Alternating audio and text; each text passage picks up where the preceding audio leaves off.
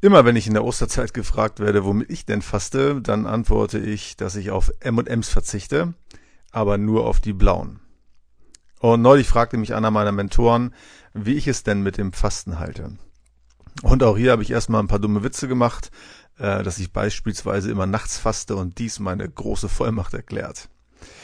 Tatsächlich aber glaube ich, dass Fasten eine Art Wachstumsbeschleuniger ist, und um das Thema Fasten geht es hier und heute in Episode 48. Herzlich willkommen zum Wachstumskatalysator, dem Podcast für dein persönliches Wachstum. Es gibt einige gute Gründe dafür, regelmäßig zu fasten. Und ich meine jetzt ausschließlich geistliche Gründe. Natürlich hat das Fasten auch immer gesundheitliche Aspekte, aber die lasse ich hier mal völlig unberücksichtigt. Ein erster Grund für das Fasten ist, dass Jesus selbst fastete. Jesu irdischer Dienst begann mit einer intensiven Zeit des Fastens. Und nachdem Jesus 40 Tage lang in der Wüste gefastet hatte, heißt es im Anschluss an diese Fastenzeit in Lukas 4, Vers 14, dass Jesus von der Kraft des Heiligen Geistes erfüllt nach Galiläa zurückkehrte und schnell in der ganzen Gegend bekannt wurde.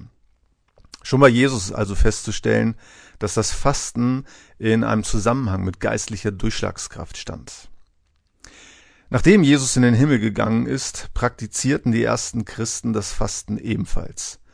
Zu seinen Erdenzeiten sagte Jesus zwar, die Jünger sollten nicht fasten, aber später liest man wieder, äh, zum Beispiel in Apostelgeschichte 13, dass die Jünger regelmäßig fasteten. Das heißt, eines Tages, während diese Männer einen Gottesdienst hielten und fasteten, sprach der Heilige Geist, ihr sollt Barnabas und Saulus für die besondere Aufgabe freistellen, für die ich sie ausersehen habe. Ich mache die Beobachtung, dass das Fasten bei Christen schon fast in Verruf geraten ist. Und das hat viele Gründe. Und ich selbst glaube auch nicht unbedingt, dass Fasten eine christliche Pflicht ist, wie es im Mittelalter propagiert wurde. Aber Jesus sagt in der Bergpredigt interessanterweise zweimal, wenn ihr fastet und nicht falls ihr fastet. Das heißt, dass das Fasten scheinbar schon irgendwie zu einer christlichen Lebensweise gehört und besonders dann praktiziert werden will, wenn man wachsen und vorwärts kommen will. Aber Fasten ist jetzt kein Hungerstreik, ähm, bei dem ich sinngemäß sage, Gott, ich esse erst wieder, wenn ich den neuen Job habe oder äh, du mir den Partner gibst, den ich will.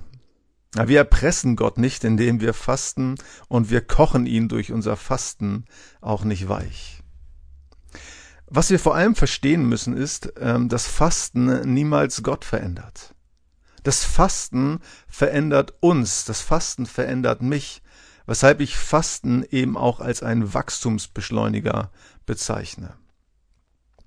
Fasten hilft uns zum Beispiel dabei, uns beherrschen zu lernen und einen maßvollen Umgang mit unseren Bedürfnissen zu erlernen. Ich lerne, mich nicht von meinen Bedürfnissen beherrschen zu lassen und nach sofortiger Lustbefriedigung zu suchen. Außerdem macht es mich träge, ja, wenn wir uns ständig ähm, und alles ganz unreflektiert reinpfeifen. Ja, ständiger Konsum macht uns tatsächlich träge, auch geistlich.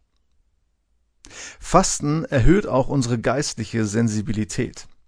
Das Fasten öffnet uns für das Reden Gottes und gibt uns mehr Durchblick und Erkenntnis.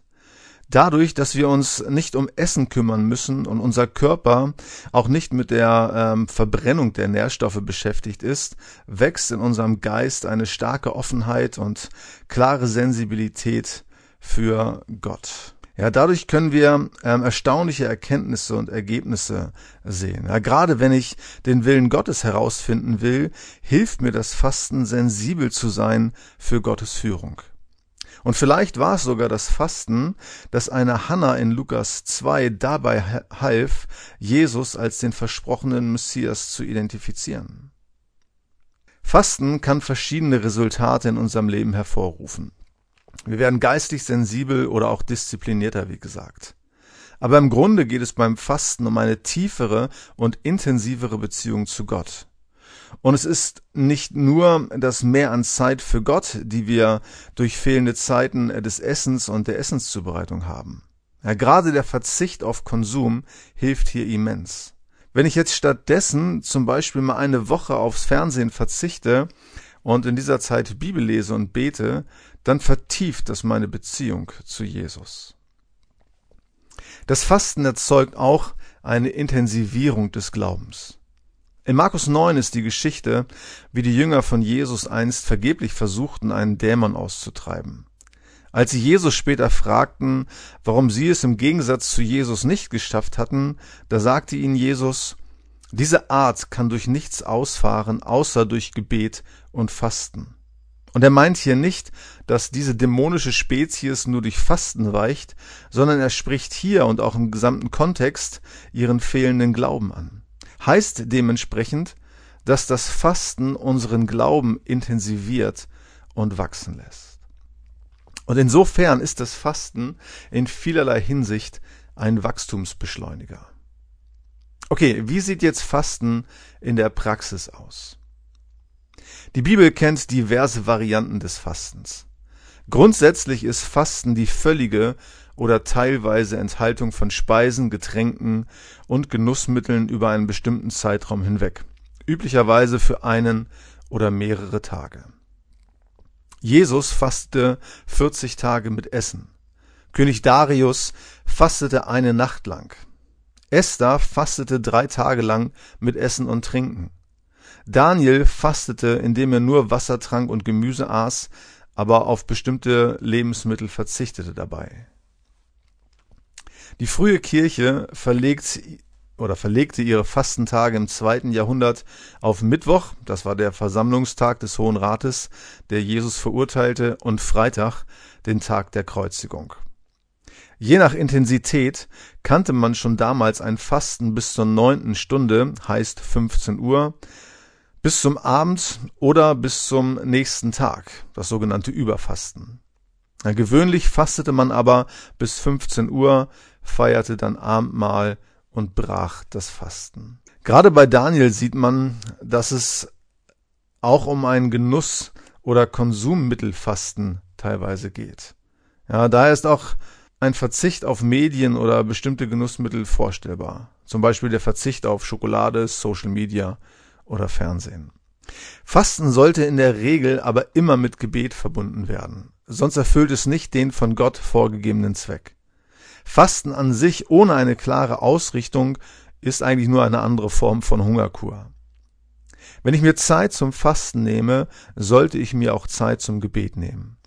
Facebook-Fasten macht nur Sinn, ja, wenn du die Zeit nutzt, um zu beten, Bibel zu lesen oder sonst irgendetwas, ja, und nicht um fernzusehen.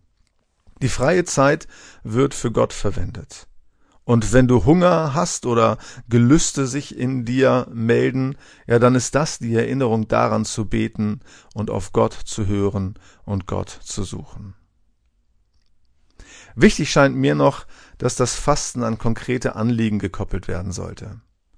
Zur Zeit Jesu fasteten die Juden zweimal in der Woche, montags und donnerstags, aber einfach nur, um ihre Frömmigkeit zur Schau zu stellen.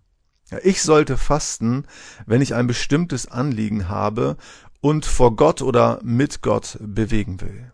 Wenn man länger als einen Tag fasten will, dann gilt es ein paar weitere gesundheitliche Aspekte zu beachten. Aber hierzu verweise ich an dieser Stelle einfach mal auf das World Wide Web. Ja, da findet man mit Leichtigkeit die entsprechenden Hinweise. In diesem Sinne, bis zum nächsten Mal, dein Markus.